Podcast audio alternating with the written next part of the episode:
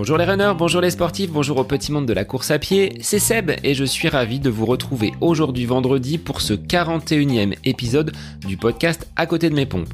Podcast sur lequel j'échange avec des sportifs aux horizons très divers et où je partage mon expérience du running en toute simplicité et en toute humilité.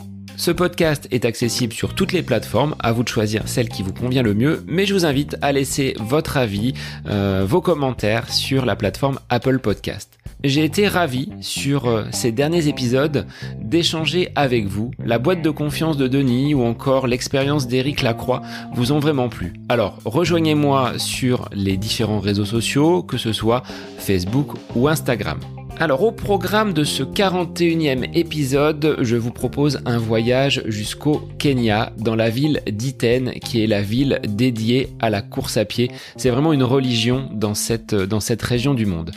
Mon invité, en la personne de Julien Lyon, est un athlète de haut niveau a été champion d'Europe de semi-marathon avec l'équipe de Suisse. Partenaire d'entraînement de Julien Vanders, ses bons résultats lui ont valu d'être proche des minima olympiques. Mais une blessure aux deux tendons d'Achille ont stoppé sa brillante progression.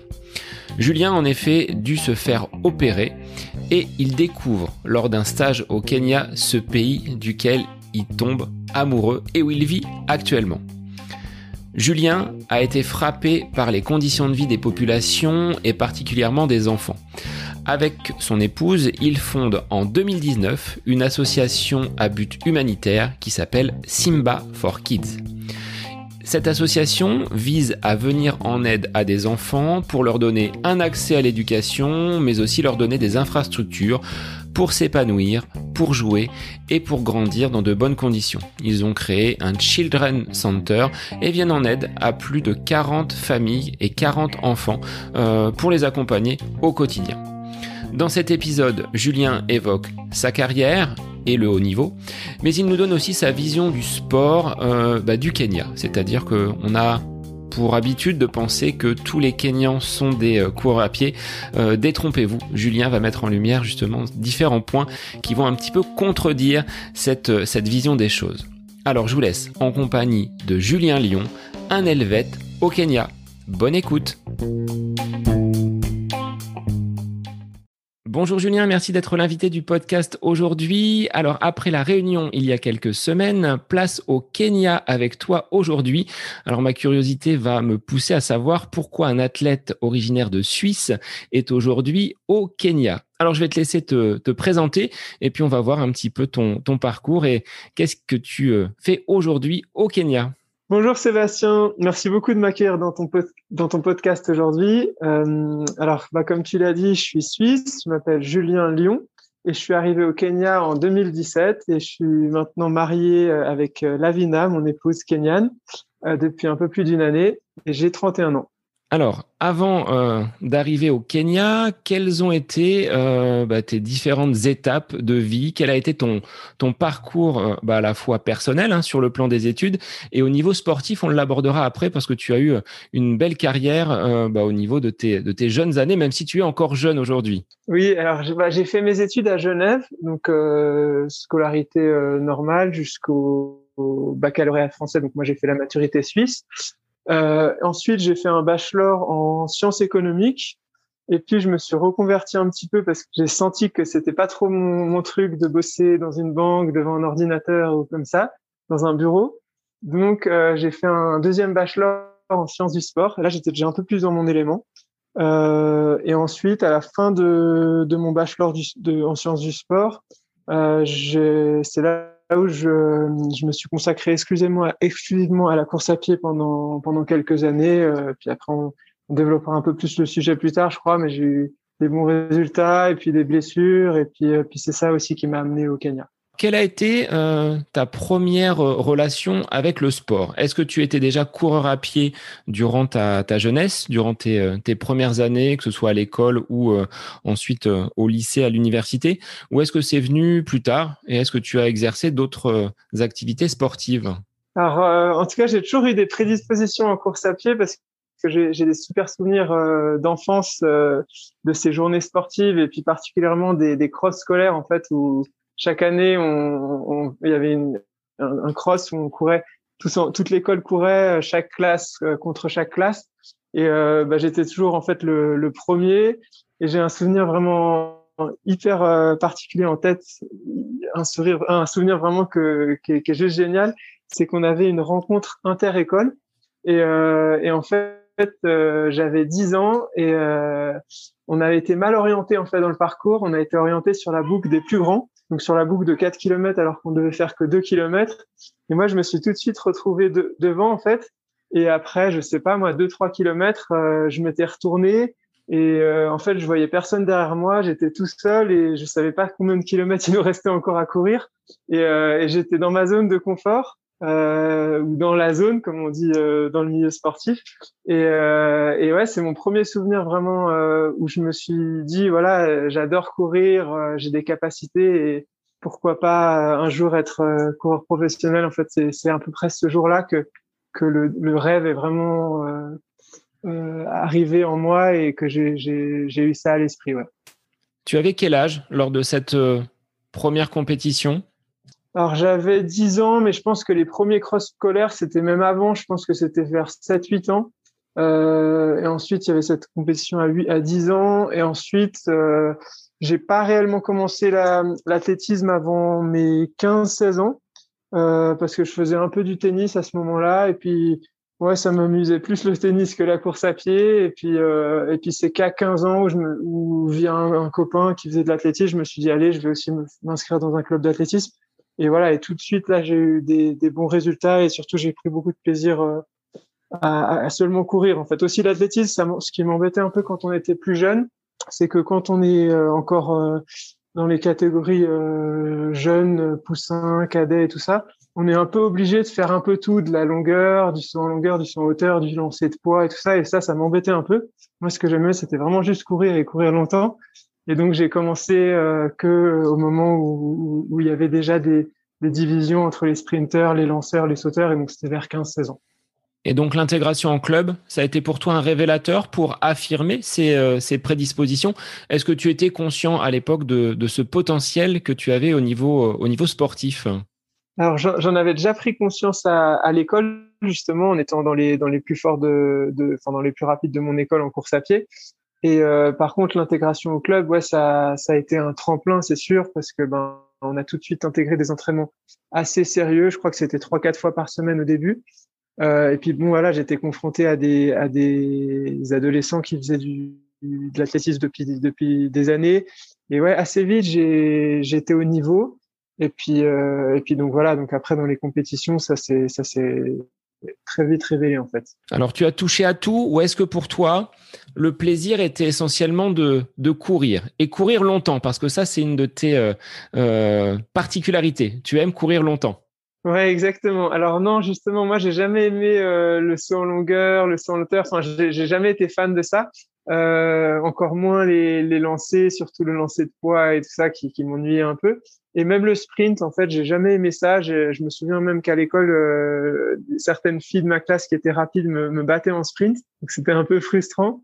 Euh, par contre, sur les longues distances, et en fait, plus c'était long, euh, mieux c'était pour moi. Ça, c'est depuis euh, depuis vraiment mon enfance euh, très très très jeune déjà.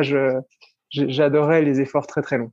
Alors au niveau de ces efforts, est-ce que tu avais déjà un, goût pour la compétition, pour euh, l'adversité, pour bah, justement performer au plus haut niveau, ou est-ce que bah, tu t'es euh, découvert cet esprit de, de, compétiteur au fur et à mesure de tes courses, au fur et à mesure des victoires que tu as pu engranger?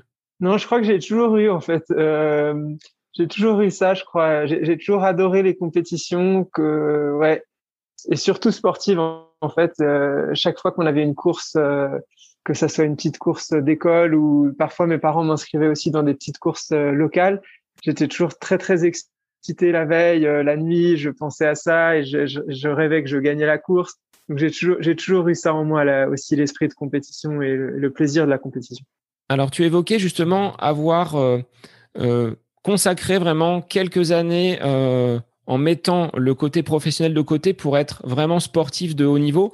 Quelle est cette approche? Comment tu y es arrivé? C'est euh, parce que ce potentiel était là, parce que tes résultats te permettaient justement d'envisager une belle carrière que tu t'es dit, bon, j'ai assuré sur le plan euh, universitaire, scolaire, j'ai déjà mes diplômes, je pourrais donc travailler par la suite. Et tu as euh, bah, vécu ton rêve en étant vraiment sportif de haut niveau et un sportif de façon quotidienne. Alors exactement. Alors en fait, je pense que ça a été j'avais envie de dire ça a été un hasard, mais je pense qu'en fait, il n'y a pas forcément de hasard, mais ça a été, euh, en fait, moi, je crois à ça. Je crois que la, vie, elle est faite de, on a un peu un destin et que les choses sont pas forcément faites de hasard et qu'on doit arriver où on, arrive.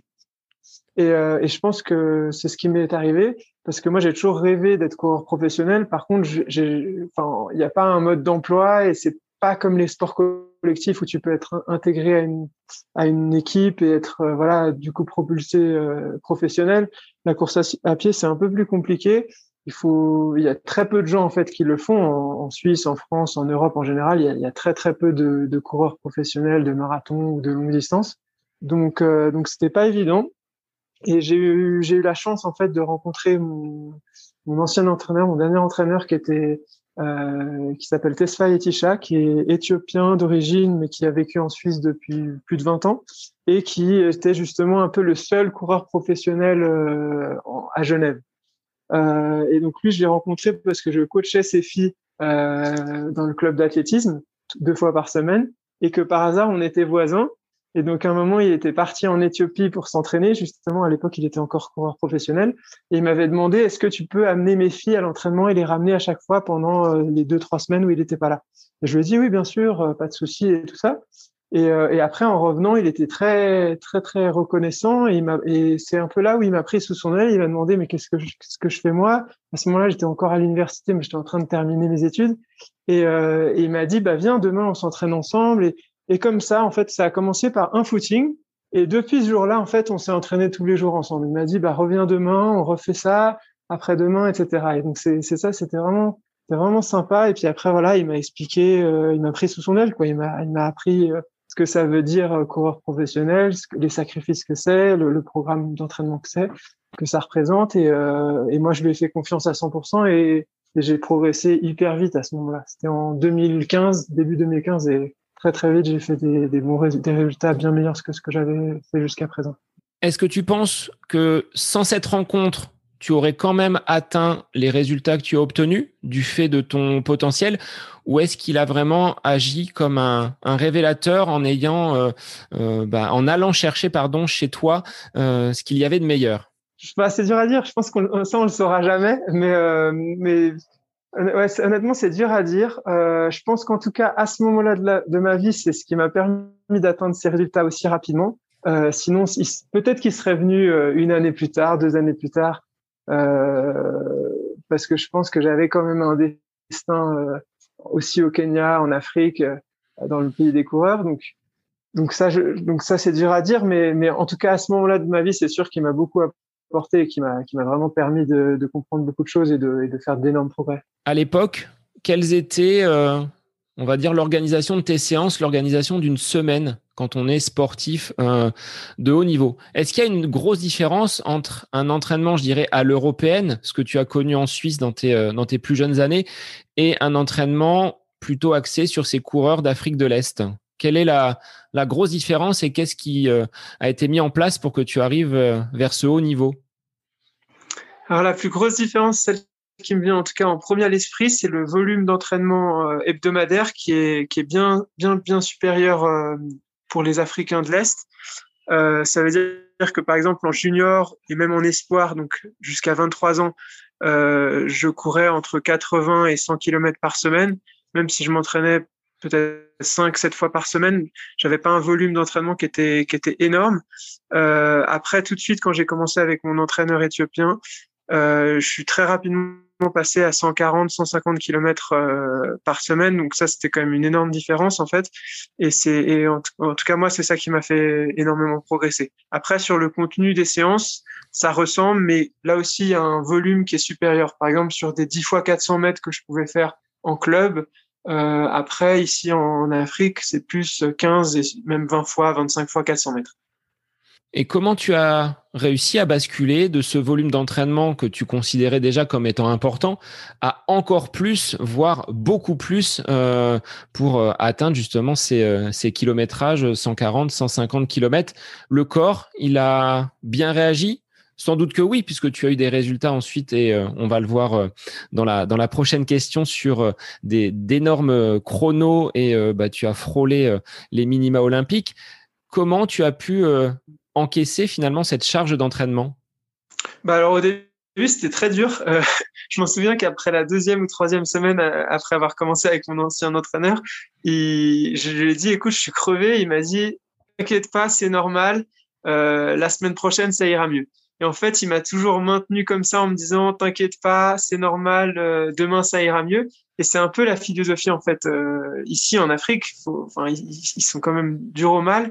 Euh, et il y a toujours l'espoir voilà du futur d'un futur meilleur d'un lendemain un peu plus facile et en fait c'est jamais vraiment le cas mais ça ça mentalement en fait ça m'a bien aidé et physiquement euh, ils sont très très pointilleux sur les massages sur la récupération en général donc sur le sommeil donc j'étais je faisais beaucoup de siestes euh, une alimentation euh, irréprochable et, et beaucoup de massages et surtout des massages très très profonds euh, donc des massages qui sont aussi douloureux que des, les pires séances de fractionnés, ce qu'on n'a pas trop chez nous quand on va se faire masser euh, chez nous en Europe. Euh, si c'est un masseur sportif qui est très bon, il va appuyer, mais sinon ça va plus être du massage de relaxation, ce qui permet malheureusement, ce qui permet malheureusement pas de d'enlever tous les nœuds qui ont qui sont parfois euh, très très incrustés dans les dans les mollets ou dans les cuisses après des séances dures. Alors après quelques mois de, collaboration, tu as donc tu le disais tout à l'heure hein, obtenu de, très bons résultats. Est-ce que tu peux nous relater tes, euh, belles compétitions, tes, euh, tes chronos vraiment bah, très très rapides? Ce que je disais, hein, tu étais proche d'une qualification olympique. Ouais, alors en, 2015, hum, j'ai fait après quelques mois d'entraînement avec mon, mon entraîneur éthiopien, j'ai fait 1h5 35 sur un semi-marathon en Allemagne, ce qui m'a permis de me qualifier au championnat d'Europe euh, l'année suivante à Amsterdam. Euh, ensuite, en avril 2016, j'ai fait mon premier marathon à Zurich et j'ai fait 2h16 et 17 secondes. Et, et à l'époque, les minima étaient 2h14. Donc, j'étais pas très loin, surtout que les conditions à Zurich étaient vraiment particulièrement exceptionnelles avec de la grêle, de la pluie, de la neige. On a tout eu. Euh, donc ça aussi, c'est un de mes souvenirs les plus marquants en fait de, de, course à pied. Ce marathon à Zurich. Euh, donc là, je rate les minima de, de, de peu. Euh, il y avait même eu des, à l'époque des, des questions, tiens, est-ce qu'il peut pas être repêché au vu des conditions météo et tout ça, sachant qu'à l'époque, c'était la Suisse qui avait mis les minima à 2h14, mais qu'en réalité, les minima internationaux, ils étaient de 2h19. Donc en réalité, la Suisse avait le droit de me qualifier, mais, mais voilà, ils sont pas revenus sur leur décision, sur leur minima fixé. Ils sont, ils ont, ils sont parvenus en arrière, donc j'ai pas été qualifié. Par contre, euh, quelques mois après, en juillet 2016, j'ai fait les championnats d'Europe à Amsterdam, et là, j'ai fini 15e, moi, de la course. Euh, J'étais le seul des 90, euh, des 92 participants à avoir battu mon, record personnel ce jour-là, parce que j'ai fait 1h4 40, euh, parce qu'il faisait très chaud. C'était en plein mois de juillet, donc très très chaud. Et, et on a fini la Suisse champion d'Europe par équipe. Euh, on, a, on, a, on a gagné le titre par équipe pour une seconde devant l'Espagne. Donc ça, c'est bah ça c'est aussi euh, un souvenir magnifique. Et ensuite, euh, bah ensuite c'est là que les les problèmes ont commencé un peu juste après. En fait, on est parti à Saint-Moritz avec mon, mon, mon entraîneur et là, je me suis entraîné très très très très dur. Euh, J'étais très très en forme. Euh, bah, en septembre, j'ai fait le marathon de Berlin et je suis passé en 1h5-20 au semi, donc sur une base de 2h10 et j'étais bien. Et, euh, et après, ça, ça a calé en fait au 33e kilomètre. J'ai eu un gros, gros point de côté. Euh, je pense que physiquement, j'étais vraiment à la limite à cause des, des entraînements hyper intenses. Mais j'avais dans les jambes un, un gros chrono, donc c'est dommage, il n'est pas sorti. Mais, euh, mais voilà, j'avais encore passé un cap, c'est sûr. Et voilà, puis après, j'ai eu des problèmes de tendon d'Achille qui ont commencé à ce moment-là, en fait, même avant le, avant le marathon de Berlin. Et ça a débouché sur euh, beaucoup, beaucoup de galères, euh, deux, trois ans de douleur. euh, d'arrêt, de reprise, de soins, jusqu'à euh, une opération en, en, en octobre 2000, 2018. Alors, est-ce qu'après cette grande période, on va dire fast, avec le titre européen, un très joli chrono à Zurich, est-ce que tu penses euh, avoir trop tiré sur la corde sur le plan de l'entraînement? Tu disais, hein, tu, as eu beaucoup de d'entraînements difficiles qui ont peut-être fait euh, naître une blessure ou est-ce que cette blessure était tout autre? Non, clairement, c'est clairement c'est dû à un surentraînement à ce moment-là. Euh, en fait, il y a eu deux choses. Il y a eu il y a eu un, surentraînement physique, euh, donc j'ai trop tiré sur la corde, comme tu le dis bien. Je faisais, bah, pour donner une idée, je faisais plus de 200 km par semaine pendant les deux mois de, de, juillet-août. Je faisais jusqu'à 230 km avec deux séances de musculation. Euh, ouais, ouais, une charge énorme. Et en fait, euh, le lendemain d'une séance de 50 km, c'était ma plus longue séance. Hein. C'est pas que je faisais des séances de 50 km tous les jours, mais voilà, j'avais ma plus longue séance du programme qui était 50 km. Je me souviens, j'ai fait, je crois que c'était 3 heures d'ailleurs, une sortie de 3 heures où j'avais fait 50 km et le lendemain, j'arrivais plus à marcher. Euh, j'avais des tendons qui étaient complètement inflammés, les deux tendons d'Achille, et c'est de là que, tout a tout a commencé. Et après voilà, euh, j'ai quand même, euh, j'ai pas, j'ai pas arrêté, j'ai pas fait de pause parce que j'avais des échéances, donc je courais avec des douleurs je m'entraînais quand même tous les jours, souvent deux fois par jour, et avec les douleurs, et jusqu'au moment où, en fait, au niveau mental, ça devient insupportable. Et à partir du moment où c'était au niveau mental insupportable, en plus de la douleur physique, tu t'es dit là, il faut que je fasse quelque chose, donc tu t'es euh, finalement rangé vers la solution euh, opération. Comment tu l'as vécu sur un plan euh, psychologique? Ça doit pas être simple de se dire j'arrête, et peut-être que derrière, ce, ce haut niveau s'éloigne, s'éloigne pour toi? Ouais, alors il y a eu des phases. Hein. Il y a eu, eu d'ailleurs d'abord une pause, euh, et puis une reprise, et puis j'ai fait les ondes de choc pour essayer de, traiter les douleurs. Ça n'a pas marché. Et puis j'ai fait euh, ce qu'ils appellent une PRP, donc ils, prennent du sang et ils, et ils, injectent, ils font une prise de sang, puis ensuite ils injectent les euh, les cellules euh, blanches, je crois, une, directement dans les tendons. Et ça, ça fait vraiment très mal en fait. Pendant deux mois, on a on a des béquilles et tout ça. Euh, ou un mois en tout cas. Et, euh, et ensuite, ben justement, je suis parti au Kenya, j'ai essayé de faire les massages kényans, de faire une reprise tout en douceur de la course à pied. Mais malgré ça, les, voilà, en fait, j'avais euh, le syndrome d'Aglun, ce qu'ils appellent, donc c'est-à-dire que l'os, il, il, se calcifiait au niveau du tendon. En fait, le tendon est, est attaché sur 3-4 cm du, du, du, talon, et le, le, talon se calcifiait, et le, tendon cisaillait l'os, donc là, c'était en fait en sang. Ils ont vu ça au niveau de, moment de l'opération. Et donc voilà, c'est pour ça que, comme tu l'as dit, au niveau mentalement, en fait, c'était plus supportable. J'arrivais plus à courir, euh, avoir du plaisir en courant. Et du coup, j'ai décidé de, de, me faire opérer. Euh, et alors, tu demandais si, c'était l'éloignement du haut niveau. Oui et non, parce qu'en fait, à ce moment-là, j'étais à un stade où, où, de toute façon, en fait, c'était soit ça, soit j'arrêtais de courir, en fait. Euh, donc moi, j'avais pas envie d'arrêter de courir, j'avais envie de, de, de, de continuer, d'avoir encore une chance. Et j'y croyais énormément à cette opération. En fait, je pensais que voilà, une fois que qu'on se faisait opérer, c'est bon, on repartait avec. C'est comme si on va chez le garagiste, on repart avec un nouveau euh, nouveau moteur, avec des nouvelles jambes. Et en fait, ça s'est pas du tout passé comme ça.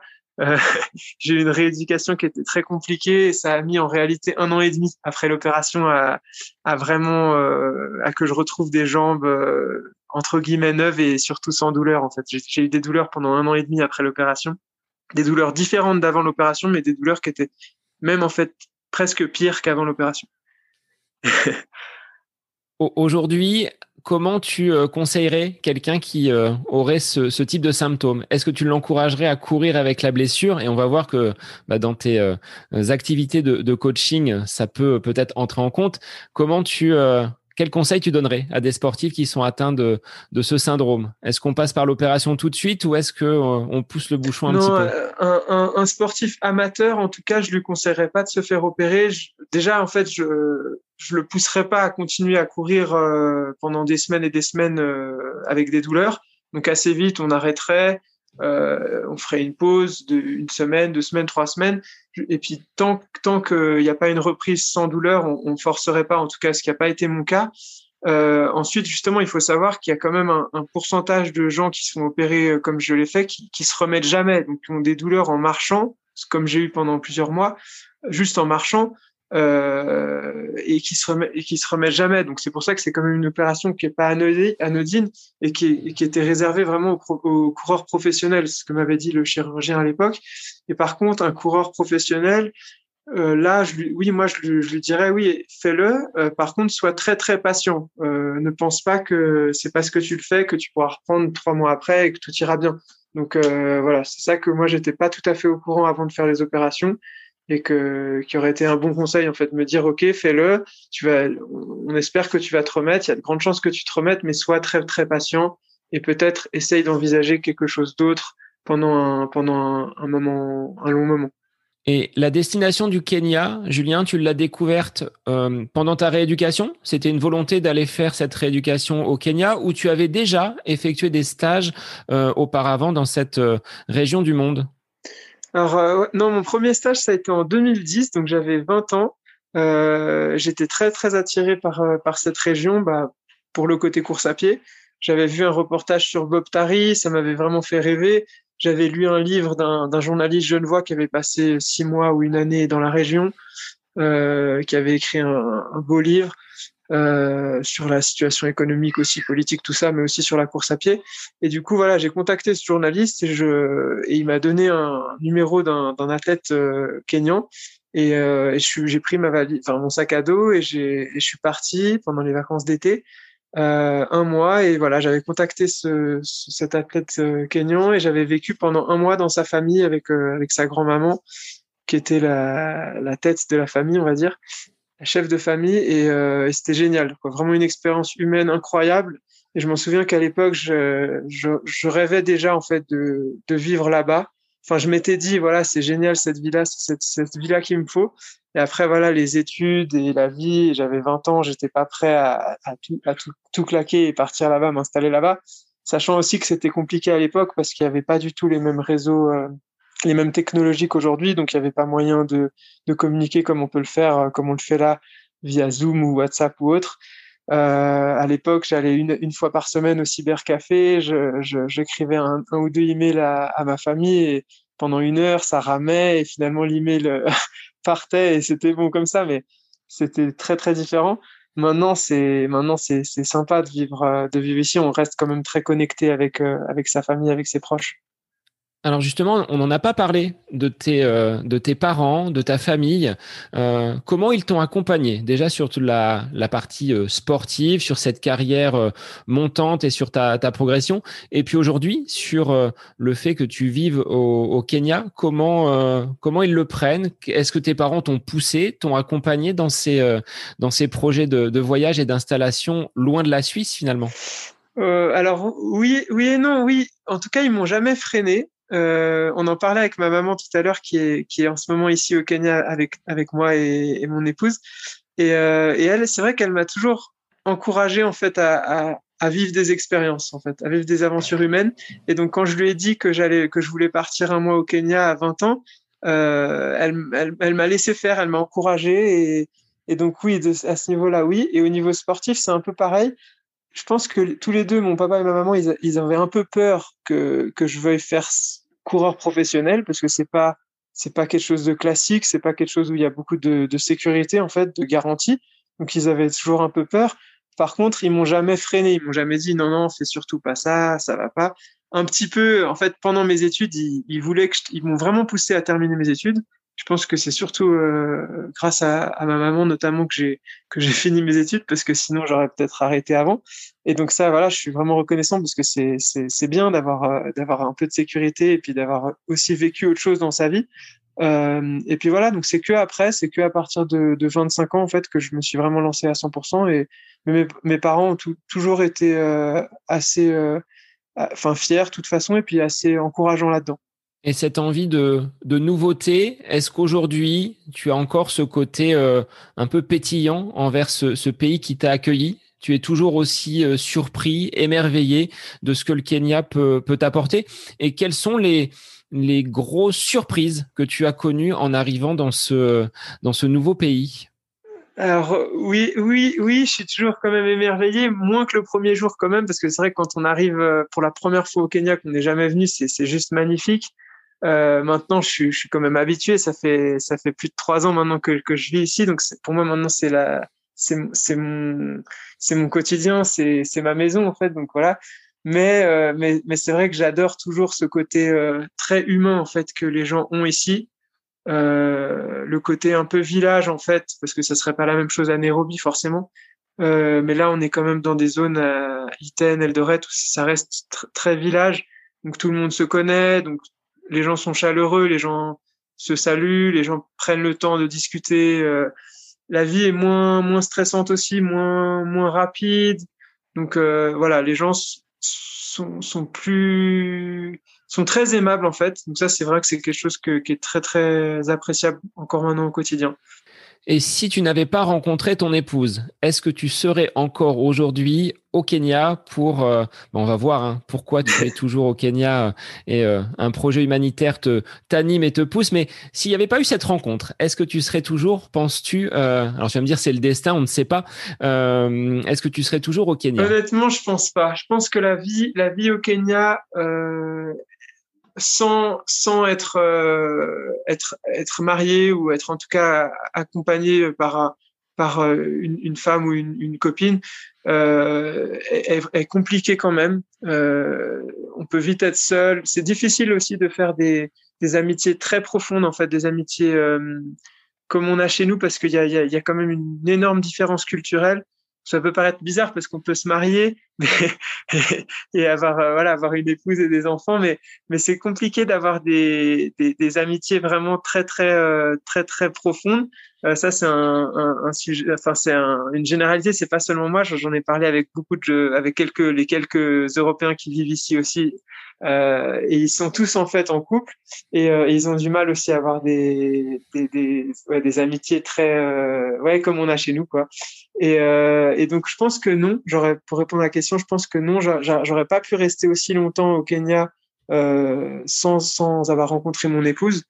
Et puis après, bien sûr, il y a les projets humanitaires maintenant qui font qu'on est là aussi et que qu'on a du sens à qui, fait du sens à, ce qu'on reste là et qu'on retourne pas et qu'on retourne pas en Europe.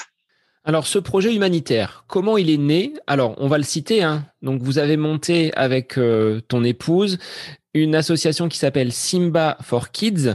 Euh, comment c'est venu? Et euh, aujourd'hui, qu'est-ce que vous développez? Je vais te laisser en, dire un petit peu plus et puis euh, tu nous diras justement comment vous fonctionnez et quels sont les, les objectifs de, cette, euh, de ces actions humanitaires.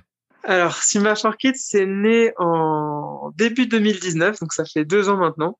L'idée est née en fait pendant ma période de rééducation justement, après l'essai en fait de reprise d'entraînement et où j'avais toujours des douleurs.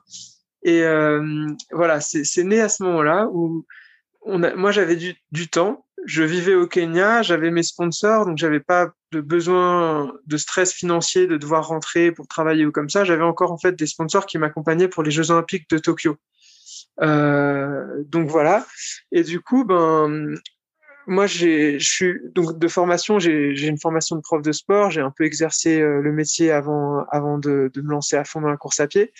Et, euh, et donc j'étais intéressé en fait de, rencontrer, de découvrir les écoles euh, haïtiennes.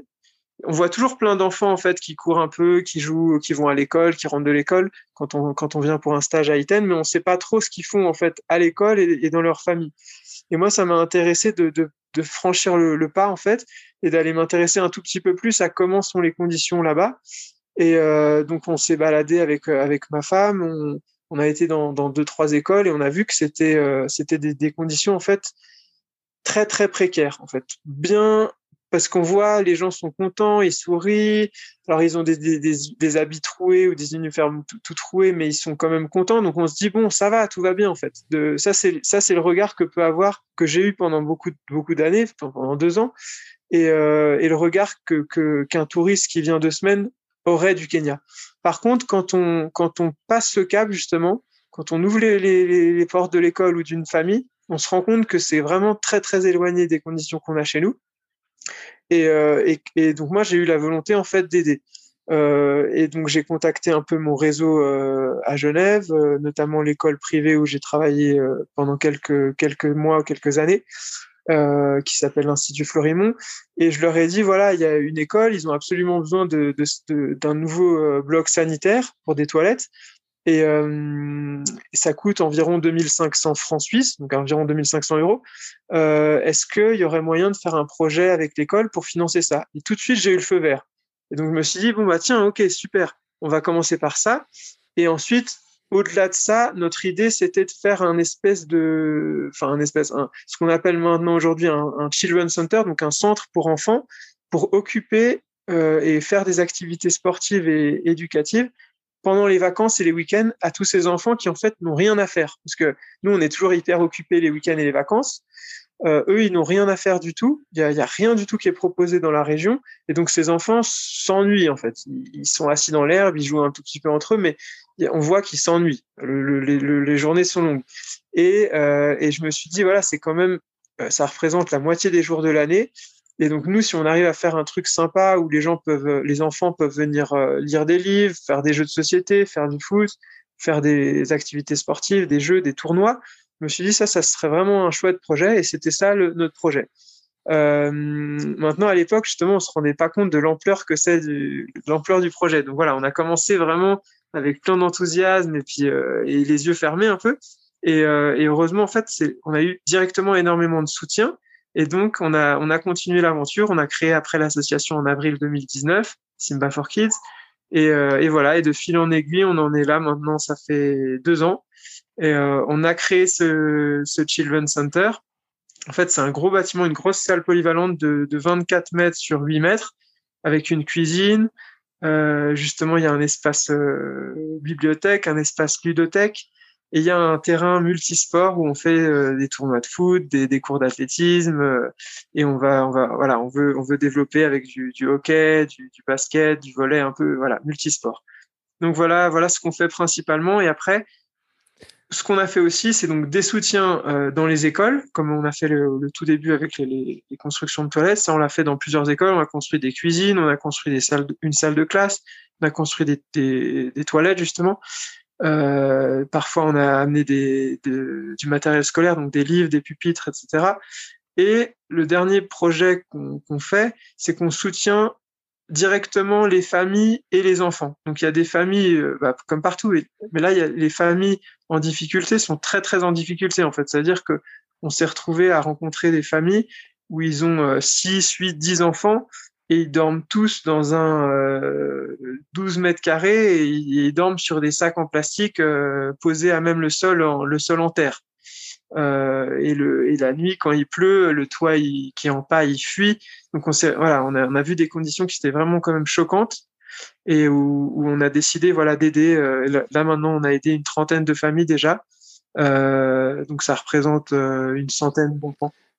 Et je voyais justement sur votre sur votre fil d'actualité Facebook où euh, vous avez fait don à des familles euh, d'un lit, ce qui est quelque chose qui pour nous semble vraiment anodin en tant qu'Européens, mais pour ces familles-là, ça représentait quand même quelque chose d'important euh, de pouvoir mmh. les accompagner, de pouvoir les, les aider dans cet aménagement et dans ces conditions de vie que tu disais justement choquantes. Mmh, mmh.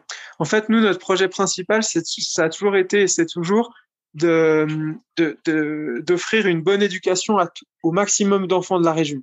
J'ai envie de dire à tous les enfants, mais c'est presque impossible parce qu'il y en a en fait des centaines qui ont, qui ont, besoin d'aide. Donc voilà, petit à petit, j'espère qu'on va y arriver, mais ça, ça, va, prend du temps. Euh, et donc en fait, on a réalisé que en fait, au-delà, enfin, au-delà d'aller à l'école, d'avoir un uniforme, de pouvoir payer les frais scolaires, les repas de midi, si l'enfant il est dans des conditions à la maison qui sont trop trop difficiles, il n'arrive pas à apprendre en fait. Si s'il il dort pas la nuit ou s'il est vraiment dans des conditions être trop difficiles à la maison, il peut pas bien apprendre à l'école. Ça, se confirme là de plus en plus. En fait, les enfants qu'on aide, ils sont souvent en difficulté scolaire parce qu'ils ont du retard, parce qu'ils n'ont pas des bonnes conditions à la maison justement. Et donc voilà, comme tu as dit avant, c'est on, offre des matelas, on offre un lit. Euh, pour certaines familles, on a même construit des, des maisons euh, annexées à leur, leur maison qui, qui s'est transformée du coup en cuisine parce que la, maison dans laquelle ils dorment souvent c'est aussi la cuisine donc ça veut dire qu'ils cuisinent au, feu de bois donc ils sont dans un espace qui est enfumé c'est pas du tout sain voilà, on essaye de faire le maximum petit à petit et ça dépend aussi toujours des, des, sponsors qu'on a, des, des donations qu'on reçoit. Alors malgré cela, malgré ces conditions de, vie difficiles, euh, là je me balade sur euh, le fil Facebook, je ne vois que des enfants avec un grand sourire. Quel a été l'accueil que t'ont réservé ces enfants quand tu es euh, arrivé donc euh, dans ce dans cette ville, dans ces dans ces villages, donc dans la région d'Iten. Euh, qu'est-ce qui a été le plus marquant pour toi? Bah c'est vrai que c'est ça, c'est ça qui, est assez incroyable, qui est bluffant, c'est que malgré les conditions de vie qu'ils ont, ils ont ils, gardent le sourire et ils ont cette joie de vivre en fait. Euh, qu'on n'a pas toujours chez nous. En tout cas, ils ont une joie de vivre qui est vraiment marquée par rapport à, en comparaison, on va dire, avec avec ce que ce que j'ai vu en Europe.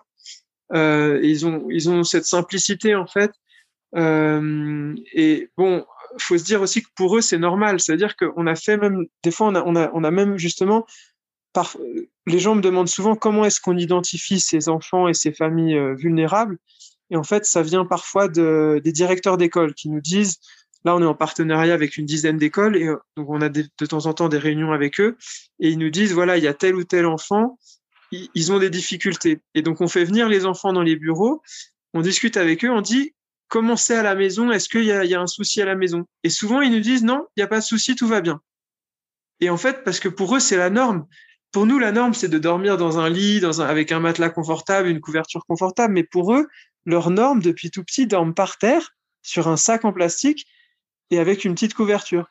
Et donc, voilà, c'était ça qui était, qui était encore il y a quelques mois. On a, on a, on a découvert ça justement et on était étonné, même avec le directeur, parce qu'il savait très bien lui aussi qu'il y avait que que y que, c'était pas tout à fait tout tout tout allait pas bien chez chez cet enfant.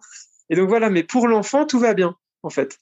Donc euh, c'est ça qui est qui est intéressant et, et, et voilà. Et c'est pour ça qu'aussi nous, ce qu'on poste sur les réseaux, c'est aussi du bonheur parce que notre but c'est pas de faire pleurer les gens euh, en Europe et puis de les, de les, faire culpabiliser ou quoi que ce soit. C'est juste voilà les gens qui ont envie d'aider euh, les gens qui savent que, que, que la vie, elle est pas, elle est pas toute, toute belle non plus en Afrique, parce qu'on a souvent cette image de l'Afrique où tout le monde est content, tout va bien.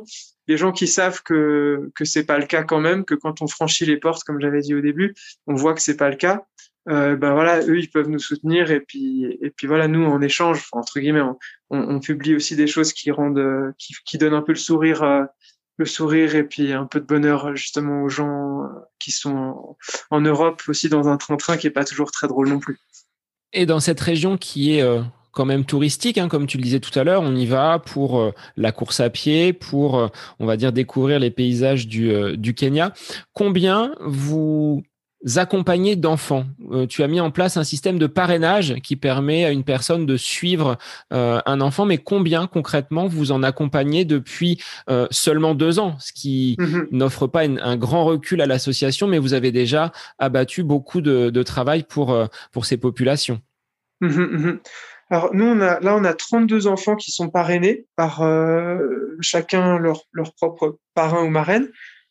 Donc ça, c'est des gens qui font un don euh, de 40 euros par mois pour, euh, pour parrainer cet enfant. Et ça permet de, de prendre en charge justement tous les frais scolaires, l'uniforme, les, les, livres, les, les cahiers les, et les repas de midi à l'école. Ce qui est très important parce que c'est des enfants qui ont pas, qui, n'ont aucun n'ont trois repas par jour. Donc au moins, ils ont la garantie d'avoir ce repas à l'école. Euh, après, on a une centaine, voire 150 enfants qu'on suit euh, de manière générale, qu'on accompagne dans les activités justement extrascolaires. Mais il y en a 30 qui sont parrainés, donc euh, qui ont un soutien, on va dire, financier euh, par, les, par des parents. Et est-ce que ça a été facile euh, quand tu arrives d'Europe de dire on va faire ça pour des enfants du Kenya Est-ce que les autorités vous ont accueilli de façon, euh, on va dire, agréable ou est-ce que vous avez rencontré quand même des difficultés ou des, surprises qui n'étaient pas forcément prévues? Non, franchement, ils, nous ont bien accueillis. Euh, ils ont besoin d'aide. En fait, le gouvernement, bah, si, les infrastructures dans les écoles sont si, compliquées, si précaires, c'est qu'ils n'ont pas non plus beaucoup, beaucoup de sous qui arrivent dans les caisses. Donc, ils essayent de faire au mieux. Donc, eux, ben voilà, ils sont super contents quand il y a un organisme humanitaire qui vient, qui vient donner un petit coup de main. Donc, on a eu vraiment pas de bâton dans les roues. Après, justement, au début, on avait l'espoir peut-être de, de, pouvoir faire des partenariats avec le gouvernement, de pouvoir dire ok, bah nous on, finance ça ou bien on finance 80% du projet, vous vous financez les 20% restants. Ça c'est vraiment c'est pas possible en fait parce que justement les ils sont vraiment limités dans les dans les budgets donc ils sont ils sont pas d'accord de rentrer en matière là-dessus. Par contre vraiment ils nous ont ils ont toujours beaucoup encouragés. On a, on a toujours été hyper bien reçus quand on quand on a voulu discuter avec le ministère de l'Éducation et tout ça. Donc après euh, la création d'un Children Center, l'accompagnement des enfants dans les, dans les écoles et dans les familles, hein, ce que vous avez fait depuis maintenant deux ans, quelles seront, euh, Julien, les évolutions de l'association Simba for Kids pour les semaines, les mois et les années à venir Alors, ouais, alors il reste encore beaucoup à faire. Euh, le Children Center, justement, il est plus ou moins, il est pratiquement terminé, mais pas encore tout à fait. Donc, on doit finir la construction pour que tout soit, tout soit terminé. Et puis, on, a, on doit encore aménager tout le tout l'intérieur, donc les fournitures et tout ça. Donc là, on, aura encore besoin d'un petit peu de, de donations, mais ça va ça va arriver, j'espère. Et, euh, et ensuite, ça va être justement de bien installer ce, enfin de bien euh, démarrer en fait, ou continuer les activités euh, pour les enfants pendant les vacances scolaires et les, et les week-ends. Là, c'est un tout petit peu compliqué avec le Covid parce que le, le gouvernement, comme en France, a refermé les écoles euh, a priori jusqu'au 10 mai. Donc c'est nous, ça nous empêche aussi de, de faire nos activités parce que voilà, c'est des activités aussi scolaires quelque part. Donc on va pas faire euh, nous euh, des réunions d'enfants si le gouvernement ferme les écoles. Euh, donc voilà, on est un peu freiné par ça. Mais l'idée dans les prochains mois et les prochaines années, ça sera vraiment de qu'il y ait une, une, un fonctionnement qui, qui soit bon, euh, qu'il y ait des, aussi plus de, de moniteurs kényans, d'encadrants kényans qui soient de confiance et qui soient compétents et qui nous permettent d'organiser des activités de plus en plus variées et qu'on ait de plus en plus d'enfants en fait qui viennent euh, qui viennent au centre, qui viennent jouer. On, voudrait aussi les nourrir euh, tous les midis, leur offrir un, repas de midi. Donc ça, c'est aussi à mettre en place. Et puis après, continuer justement le parrainage d'enfants, l'augmenter. Il y a encore vraiment des dizaines et des dizaines d'enfants qui, ont besoin de parrains. Donc petit à petit, d'agrandir cette structure et puis de, de suivre de plus en plus d'enfants, d'aider de, plus en plus de, de familles à s'en sortir ici au Kenya. Aujourd'hui, en dehors de toi, Julien, et de ton épouse, combien de personnes occupent euh, des fonctions dans cette association pour gérer, coordonner et accompagner de la meilleure des façons ces, euh, ces enfants? Alors sur le terrain, on est quatre. Euh, donc il y a mon épouse et moi-même et deux employés kenyans. Et on a non, on a cinq, un comité de cinq personnes à Genève. Euh, voilà, mais eux, ils ont, ils ont, ils, font ça euh, en dehors de leur travail et c'est, un comité euh, administratif, quoi. Ils gèrent tout, les, le côté administratif, mais ils, ils occupent pas réellement de fonction dans l'association. Donc pour l'instant, on est quatre, mais j'espère que dans les, prochains mois, en tout cas d'ici une année, on sera, je pense, plus. On sera, je pense, euh, pratiquement une dizaine en fait entre la cuisinière, euh, la dame qui nettoie, le gardien, tout ça. Donc je pense qu'on sera une dizaine. Donc voilà, on risque d'augmenter pas mal le personnel dans ces prochains mois. Alors moi qui suis enseignant dans une classe euh, d'enfants au Kenya, dans une école, combien d'enfants sont assis sur les bancs de l'école? Sur une seule classe Tu risques de me faire bondir par rapport aux effectifs que moi je peux avoir dans mes classes. Combien d'élèves? Alors, il y a. Combien d'élèves, oui? Il y a en, en, moyenne, je dirais que c'est 35 et ça peut aller jusqu'à 40 élèves euh, par classe. Et quel est le cursus de ces enfants? L'âge d'entrée à l'école, l'âge de, de, sortie, euh, qu'est-ce qu'on leur apprend? Est-ce que vous avez, vous, un regard pour pouvoir les accompagner et leur transmettre euh, bah, ce qui leur manque, justement? Alors, le cursus, je crois que c'est sur le modèle britannique, parce que c'est une ancienne colonie britannique, hein, le Kenya, mais ça ressemble quand même beaucoup au système français. Donc, euh, en gros, ils ont des, ils ont la, le, primaire qui commence à, à 6, 6, 7 ans. Avant ça, ils ont deux ans de, d'école maternelle. Donc, en gros, vers 4 ans, ils commencent l'école. Euh, et ils, finissent à 18 ans, le, l'équivalent du, du baccalauréat. Et ensuite, ils sont orientés justement, euh, donc là aussi, c'est plus le système américain, c'est soit l'université, soit ce qu'ils appellent le collège. Euh, donc euh, voilà, mais en gros, ça ressemble beaucoup à, à ce qu'on a chez nous. Euh, et nous, ben voilà, nous, tout, nous, ce qu'on peut leur apporter en plus, c'est tout ce qui est extrascolaire. Qui, euh, je pense qu'en France, il n'y a pas, peut-être je me trompe, mais il y, a la majorité des élèves qui ont au moins une activité extrascolaire, au moins euh, au moins une année pendant leur, leur enfance, quoi. Et ça, ça n'existe pas du tout.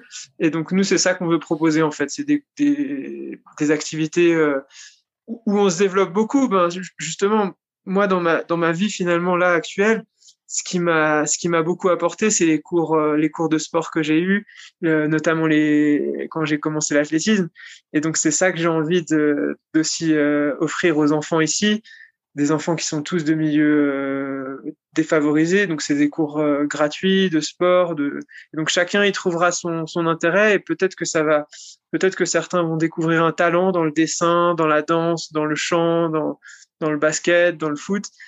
Et, euh, et, que ça va que ça va les faire rêver et, et peut-être leur, leur, leur offrir une leur, leur ouvrir une opportunité de carrière plus tard. C'est ce qu'on espère et est-ce que le sport, euh, tel que la course à pied, hein, on dit euh, de nombreux coureurs viennent de, de ces régions, donc euh, de cette région de l'Afrique de, de l'Est, que ce soit l'Éthiopie, le Kenya, est-ce qu'ils sont nombreux vraiment à, à courir ou est-ce que ça reste, on va dire, l'image que l'on a de d'Européens en disant, ben voilà, les meilleurs coureurs viennent du Kenya, mais est-ce qu'ils sont si nombreux que ceux-là à pouvoir prétendre à une carrière et à vivre de leur passion? Alors, à, à, c'est assez impressionnant quand on arrive pour la première fois en tant que touriste, parce que c'est vrai qu'il n'y a, pas beaucoup de régions dans le monde, et puis nous, euh, chez nous en Suisse ou en France, on n'est pas habitué à ça. On voit des groupes de 20, de 50 coureurs jusqu'à 100 coureurs courir à des vitesses folles. Et euh, donc on se réveille le matin et on voit tous ces groupes qui passent, on se dit, mais on, on se dit, et c'est vrai que je me le suis dit aussi, il y a que des coureurs. On a l'impression que c'est une ville où il y a que des coureurs. En réalité, c'est pas tout à fait le cas parce que j'ai encore regardé les chiffres tout à l'heure. À Iten, il doit y avoir environ 1000 coureurs, ce qui est énorme hein, quand même. Euh, mais c'est quand même une ville de 42 000. Euh, c'est une région de 42 000 euh, personnes habitants. Donc voilà, 1000 sur 42 000, c'est c'est quand même pas tout le monde qui court. Mais c'est vrai que c'est voilà, il n'y a, a, pas ça en France ou en Suisse, on n'a pas des régions aussi denses de coureurs et surtout de ce niveau-là. Et combien, selon toi, sur ces 1000 euh, coureurs, sont en mesure d'avoir une carrière qui soit, euh, on va dire, euh, brillante au point de pouvoir atteindre les sommets européens et mondiaux? C'est ces 1000 là où il y en a peut-être encore plus Non, après dans tout le Kenya, il doit y en avoir 2 3000 je pense, j'ai pas confirmé les chiffres à, la Fédération kenyane d'athlétisme mais je pense qu'il y en a il y a 2 3000 personnes qui font qui courent de manière professionnel entre guillemets parce que justement sur ces 2 3 000 là, je pense qu'il y en a il y en a que 10 peut-être 15 qui qui qui s'en sortent plus ou moins. Euh, donc il y en a un pour mille euh, qui équipe Choguet et qui, qui vit bien et qui, et qui, qui réussit euh, hyper bien sa vie et qui, qui est une star. Mais par contre, voilà, le reste, c'est des gens qui vont peut-être une fois en France, qui vont faire le marathon de Toulouse ou je sais pas quel marathon, qui vont gagner 2000 euros et qui vont repartir. Et ça, je pense que ça représente uniquement 10 à 15% de tous ces tous ces 2 3 000 coureurs. C'est ça qui est aussi très impressionnant, c'est que hum, entre 2010 et 2012 et après 2017 où je suis retourné au Kenya, j'ai vu ces mêmes têtes, ces mêmes coureurs, j'en ai reconnu plusieurs qui avaient pas, qui avaient jamais arrêté de courir et pourtant qui étaient jamais sortis du Kenya, qui avaient jamais eu l'opportunité d'aller une fois en Europe faire un marathon ou un 10 km ou un semi. Euh, et pourtant, ils ont, voilà, ils ont, ils ont ce rêve euh, du, euh, du, du, Yes Weekend kenyan, on va dire, où, où, où, ils, ils, voilà, ils savent que c'est vraiment une porte de, une porte de, une porte de réussite en fait dans la vie. Si s'ils ont l'opportunité d'y aller une fois, ça peut vraiment leur, leur ouvrir une porte énorme et, et qu'ils réussissent vraiment leur vie, ce qui n'ont malheureusement pas beaucoup. Les autres opportunités en fait sont, sont pas très nombreuses. C'est pas comme chez nous où tu peux faire plein de métiers différents, tu vas réussir à à gagner ta vie, à fonder ta famille, à vivre euh, décemment. Là, malheureusement, il n'y a, a pas tant d'opportunités d'emploi que ça. Il y a beaucoup de fermiers dans la région. Euh, et donc c'est voilà, c'est c'est il y a, y, a, beaucoup beaucoup de pauvreté, donc c'est un échappatoire pour eux et malheureusement il y en a pas pas pas tant que ça qui s'en sortent. Et les courses au Kenya il y en a, mais là aussi c'est c'est souvent les prize money sont réservés au top 10 ou top 5 et c'est des c'est des des prize money qui sont vraiment très très faible, quoi. Ça peut être 200 euros et puis le dixième, il va gagner 20 euh, euros à peu près. Donc voilà, donc c'est c'est pas c'est pas vraiment des coureurs professionnels quoi. Mais ils ont ils ont cette euh, ténacité et cette détermination de pas lâcher euh, pendant des années, des années. Ils continuent de s'entraîner et de croire en fait en leurs rêves et leurs perspectives de réussite. Alors, tu le disais tout à l'heure, avoir expérimenté donc des, euh, des stages, c'est quoi une journée de coureur à pied quand on est au Kenya et qu'on est en stage? Est-ce qu'on souffre dès l'aube ou est-ce que euh, c'est cool les footings à 15-16 km heure? Alors, euh, bon, un stage au Kenya, non, je pense que c'est vraiment juste, c'est juste trop cool. C'est vraiment une expérience inoubliable à vivre pour tout coureur passionné. Moi, vraiment, je recommande de venir au moins une fois à Iten vivre, vivre cette expérience. Et non, je pense que quelqu'un qui vient juste une semaine ou deux en stage, euh, un coureur amateur, c'est pas de la souffrance au, c'est pas de la souffrance au quotidien, c'est c'est plus que du bonheur justement parce qu'on est émerveillé de, de, se retrouver là, de courir au milieu de tous ces grands champions. Donc euh, oui, par contre, avec l'altitude, c'est sûr que c'est pas facile, mais je pense que le, le plaisir et le et le ouais, l'émerveillement prennent le dessus sur la souffrance. Alors selon toi, l'altitude euh, est vraiment le facteur déterminant des performances euh, obtenues par les Kenyans ou les personnes qui, euh, qui vont en stage sur, sur cette région-là? Ou est-ce qu'ils ont des, des, prédispositions physiologiques naturelles? Alors, ni l'un ni l'autre, en fait, je pense. Je pense, que, je pense que les deux sont des paramètres déterminants, c'est sûr, des paramètres qui, qui comptent. Par contre, je pense que l'émulation de groupe et le fait de, et la croyance en fait qu'on peut y arriver, le fait de voir que son voisin, son cousin ou son frère a réussi, c'est un, facteur encore plus encore plus important que l'altitude et le et la génétique. C'est ouais, c'est cette émulation de voir que voilà quand tu quand tu te retrouves dans un groupe où où il y en a déjà deux trois qui ont fait 59 minutes au semi et que tu les tiens, bah tu te dis voilà le jour où tu as ton semi, tu tu vas avoir confiance que que tu es capable aussi. Et ça, c'est ce qu'on n'a pas trop en, en, Suisse et en France. Il n'y a, pas, il y a pas un tel niveau de densité de performance. Et du coup, un coureur comme Julien Vanders, c'est principalement ça qui lui fait vraiment beaucoup de bien. C'est que voilà, il est dans un milieu où déjà tout est axé course à pied. Et en plus, il y a cette émulation qui est juste incroyable, qui fait que tu es motivé tous les jours, en fait. Et est-ce que Julien Vanders a suivi ton parcours? Parce que tu es euh, euh, un peu plus âgé que lui Est-ce que tu lui as donné envie de venir au Kenya ou est-ce qu'il avait déjà, lui, euh, un itinéraire qui était déjà tracé pour te rejoindre au Kenya? Puisque vous êtes dans la même ville finalement. Vous, côtoyez peut-être même à certaines reprises? Oui, oui, on est amis avec Julien. On, on, se voit, on se voit régulièrement pour déjeuner à midi, pour discuter un petit peu. Et oui, bien sûr que je, je pense que ça l'a ça, lui a donné envie. Alors, je pense que sans, moi, il, aurait peut-être quand même été au Kenya, certainement. Mais le fait que, en fait, on s'entraînait dans le même club. Lui, il a quand même 6-7 ans de moins que moi. Mais, euh, mais on s'entraînait dans le même club. On a, couru ensemble quand il a commencé à avoir 16-17 ans, qu'il courait avec, avec les adultes. Et, euh, et voilà, quand il a vu que j'étais au Kenya, il, avait des grands yeux euh, pétillants et il voulait en savoir plus. Et euh, bah, je me souviens d'ailleurs que je lui avais offert un, un dictionnaire euh, anglais Swahili. ça doit dater de 2010 ou 2012. Et, euh, et ça, voilà, il avait comme ça, il avait déjà quelques notions de Swahili.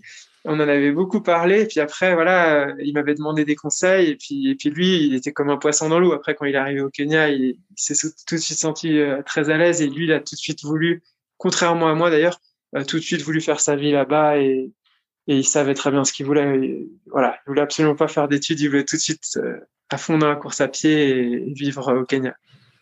Alors de cette euh, vie au, Kenya, Julien, qu'est-ce qui t'a le, plus marqué? Un souvenir qui serait vraiment celui qui aujourd'hui euh, te pousse à continuer ton action Est-ce que c'est sur le plan sportif, une séance qui aurait été marquante ou un événement avec un, enfant, un moment qui euh, te te donne finalement cette euh, satisfaction et cette envie de, de poursuivre le chemin entrepris il y a deux ans par euh, cette association Simba for Kids Non, c'est plus euh, c'est plus la c'est plus l'ensemble en fait, c'est plus l'ensemble de la situation, la précarité qu'il y a autour de moi ici et qui fait que j'ai envie d'aider. Et après la simplicité de vie des gens, l'aimabilité, la gentillesse, euh, justement les sourires au quotidien, c'est ça qui fait que, que j'ai vraiment envie de rester et qui fait que je suis, que je suis bien ici euh, et qu'on se sent bien aussi avec mon épouse ici et qu'on n'a pas forcément envie de, de, rentrer tout de suite ou rentrer ces prochaines années à, à Genève parce que ici voilà euh, on se sent bien de manière globale en fait. On est, on est, en, on est en harmonie, on est, on est épanoui, on est équilibré.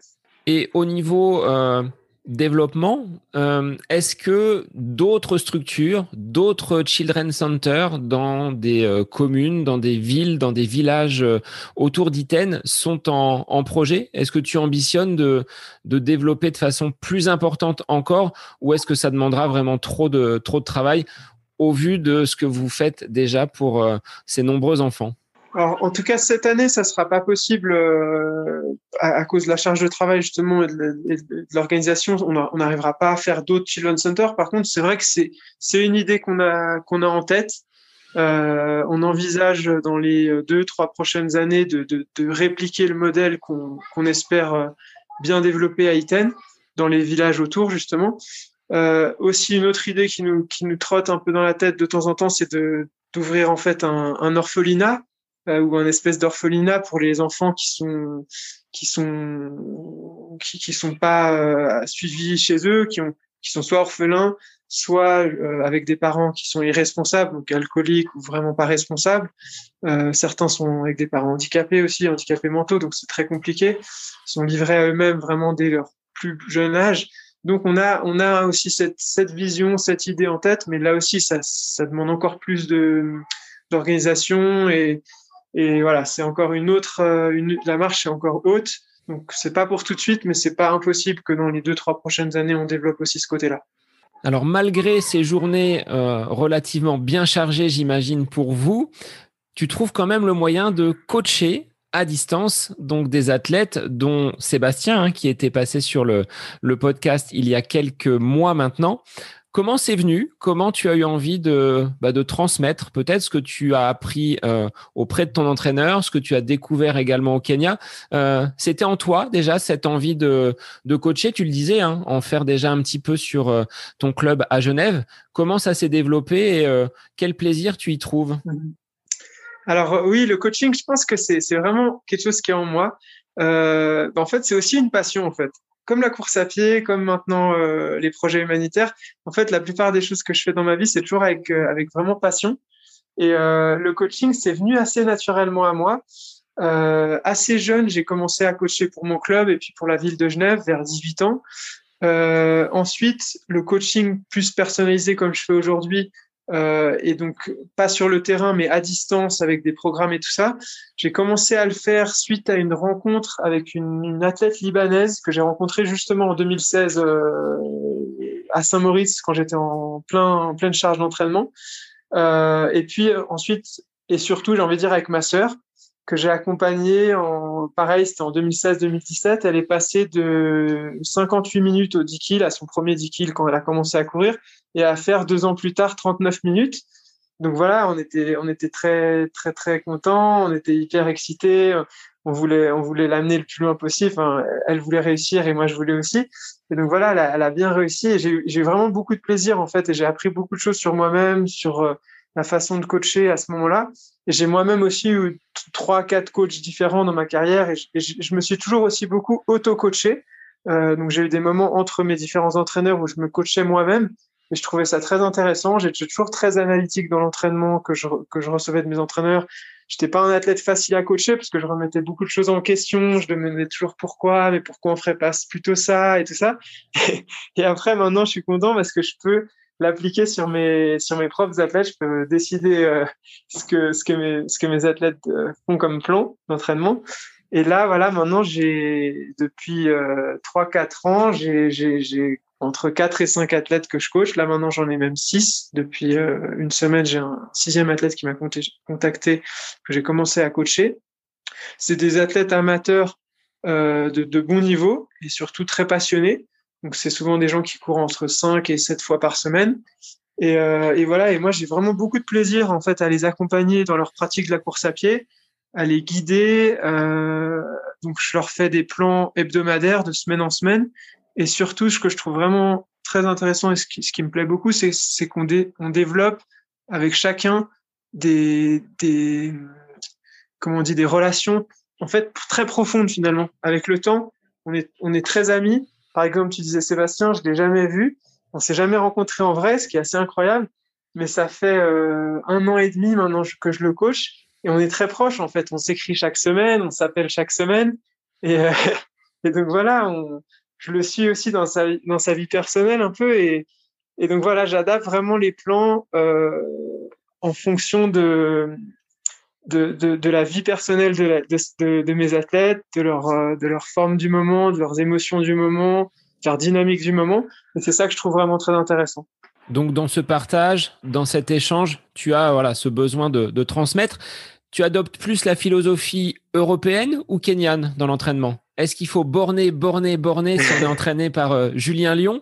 Ou est-ce que voilà, tu t'adaptes, ce que tu as dit, hein, au, au, mode de vie de, de chacun? Alors, je m'adapte au mode de vie de chacun, mais quand même, ma philosophie, elle est, elle est, elle est très axée volume quand même. Euh, je leur dis à tous, et puis tous, je pense qu'en commençant avec moi, tous, ils augmentent plutôt leur, euh, leur volume d'entraînement.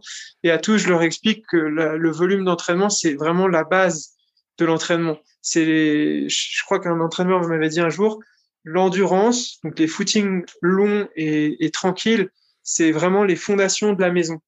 Donc si on, si ça on le construit pas proprement et, sur un assez durablement, l'entraînement est fragile après. C'est-à-dire que on peut amener un athlète à faire une performance dans deux mois euh, sans faire cette base, mais ça sera très fragile. Il va faire son record au 10 kills peut-être, mais ensuite il va se blesser ou sa forme sera très instable, il aura des creux et tout ça.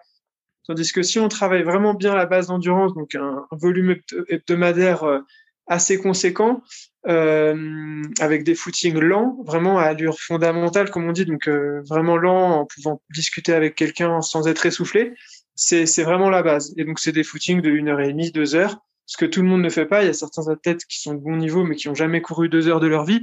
Moi, voilà, je pense que c'est indispensable de, avant de savoir courir vite, il faut savoir courir longtemps. Ça serait un peu ça ma philosophie, pour résumer en ayant justement ce, recul et ce regard, puisque tu as été euh, donc au sommet avec des, performances de très haut niveau et tu as connu la blessure. Donc tu vois les, deux, versants. Est-ce que c'est un, atout justement pour toi d'avoir euh, eu ce vécu et, euh, et ce regard d'athlète de haut niveau, parfois blessé? Oui, je pense que c'est un, je pense que un gros atout parce que du coup, je sais vraiment de quoi je parle. En fait, je sais ce qu'un athlète va ressentir pour telle ou telle séance. Euh, je sais la difficulté que ça représente et aussi justement ben les, douleurs quand les athlètes en ont. Je sais être prudent, je sais leur dire bon attention, mais je sais aussi leur dire bon la douleur fait partie de la vie d'un athlète euh, à partir d'un certain niveau. C'est presque inévitable en fait d'avoir des fois des petits pépins, mais justement voilà, je sais jauger quand est-ce que c'est ça peut être grave quand est-ce que ça va selon le type de douleur parce qu'en fait j'ai eu des blessures très graves mais j'ai eu à peu près des douleurs à peu près partout dans le corps. Donc je connais à peu près toutes les, douleurs ou les blessures que peuvent avoir mes athlètes de temps en temps même si heureusement pour l'instant personne s'est jamais blessé euh, gravement. Personne n'a jamais dû arrêter euh, deux ou trois semaines euh, l'entraînement. Heureusement je touche du bois.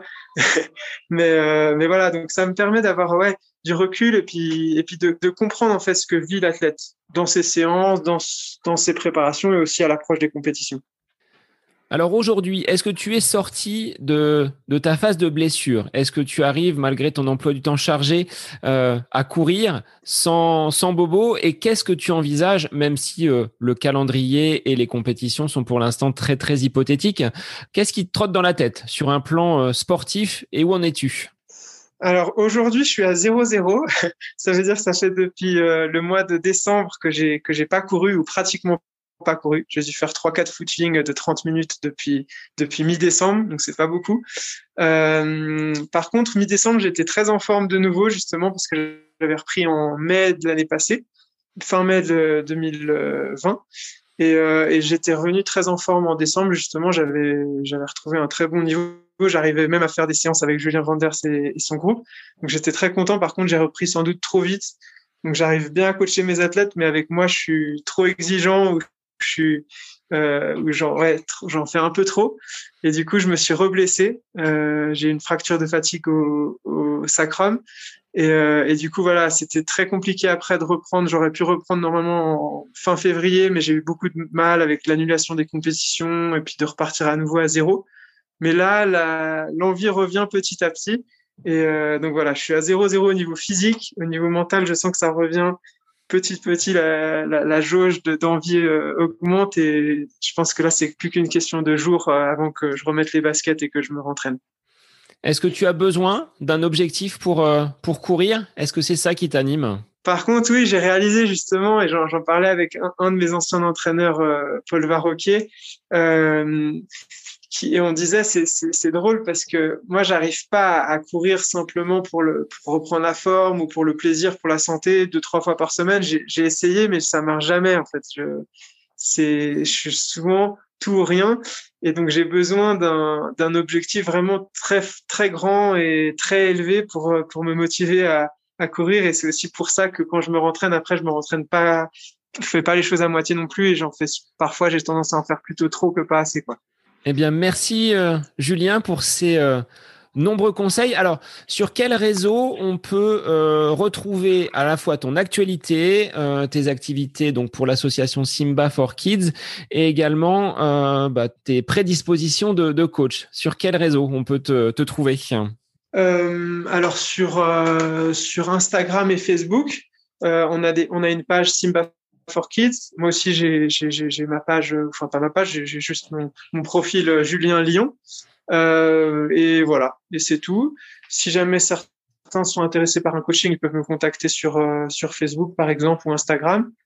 Euh, et voilà, je leur réponds et on peut on peut discuter. Bon, également, on peut penser à des personnes qui, sur un plan touristique, peut-être venir vous, euh, vous rencontrer. Ça, c'est possible également. Que des gens euh, de France, par exemple, viennent pour euh, vous rencontrer et accompagner certains enfants. Ça, c'est quelque chose qui est envisageable. Ouais, c'est ouais, exactement. Si quelqu'un est intéressé de venir au Kenya, il peut me contacter avec plaisir. Surtout que là, justement, dans le Children's Center, on est en train de construire un, un, un premier étage avec six chambres pour euh, des sportifs euh, qui auraient envie de pas seulement courir à Iten, mais aussi d'apporter un peu leur, leur aide sur le terrain avec les enfants, on organise des jeux, des, des coloriages, des jeux de société avec les enfants. Euh, donc voilà, ils peuvent me contacter, soit soit via mon nom, soit sur euh, Simba for Kids. Pareil, si quelqu'un a envie de, de parrainer un enfant, ou de soutenir un, peu nos projets, il peut aussi me contacter et puis je, les informerai de ce qui est possible. Je remettrai de toute façon tous les liens euh, donc dans les notes de l'épisode de façon à ce que les gens puissent te retrouver et venir bah, échanger, te contacter. En tout cas, merci pour cet échange euh, donc en direct du, du Kenya et d'Iten, une ville euh, bah, qui comporte de nombreux coureurs, mais pas seulement, parce que c'était aussi l'occasion de faire un petit focus sur cette association et sur euh, cette action humanitaire, sur ces actions humanitaires euh, que tu mènes en compagnie de, ton épouse et qui sont euh, vraiment formidables. Donc merci Julien pour ce, pour ce partage d'expérience. Merci beaucoup à toi Sébastien. Merci beaucoup. Très sympa. Je vous souhaite une bonne fin de journée, un bon week-end et je vous dis à très vite pour un nouvel épisode du podcast À côté de mes pompes.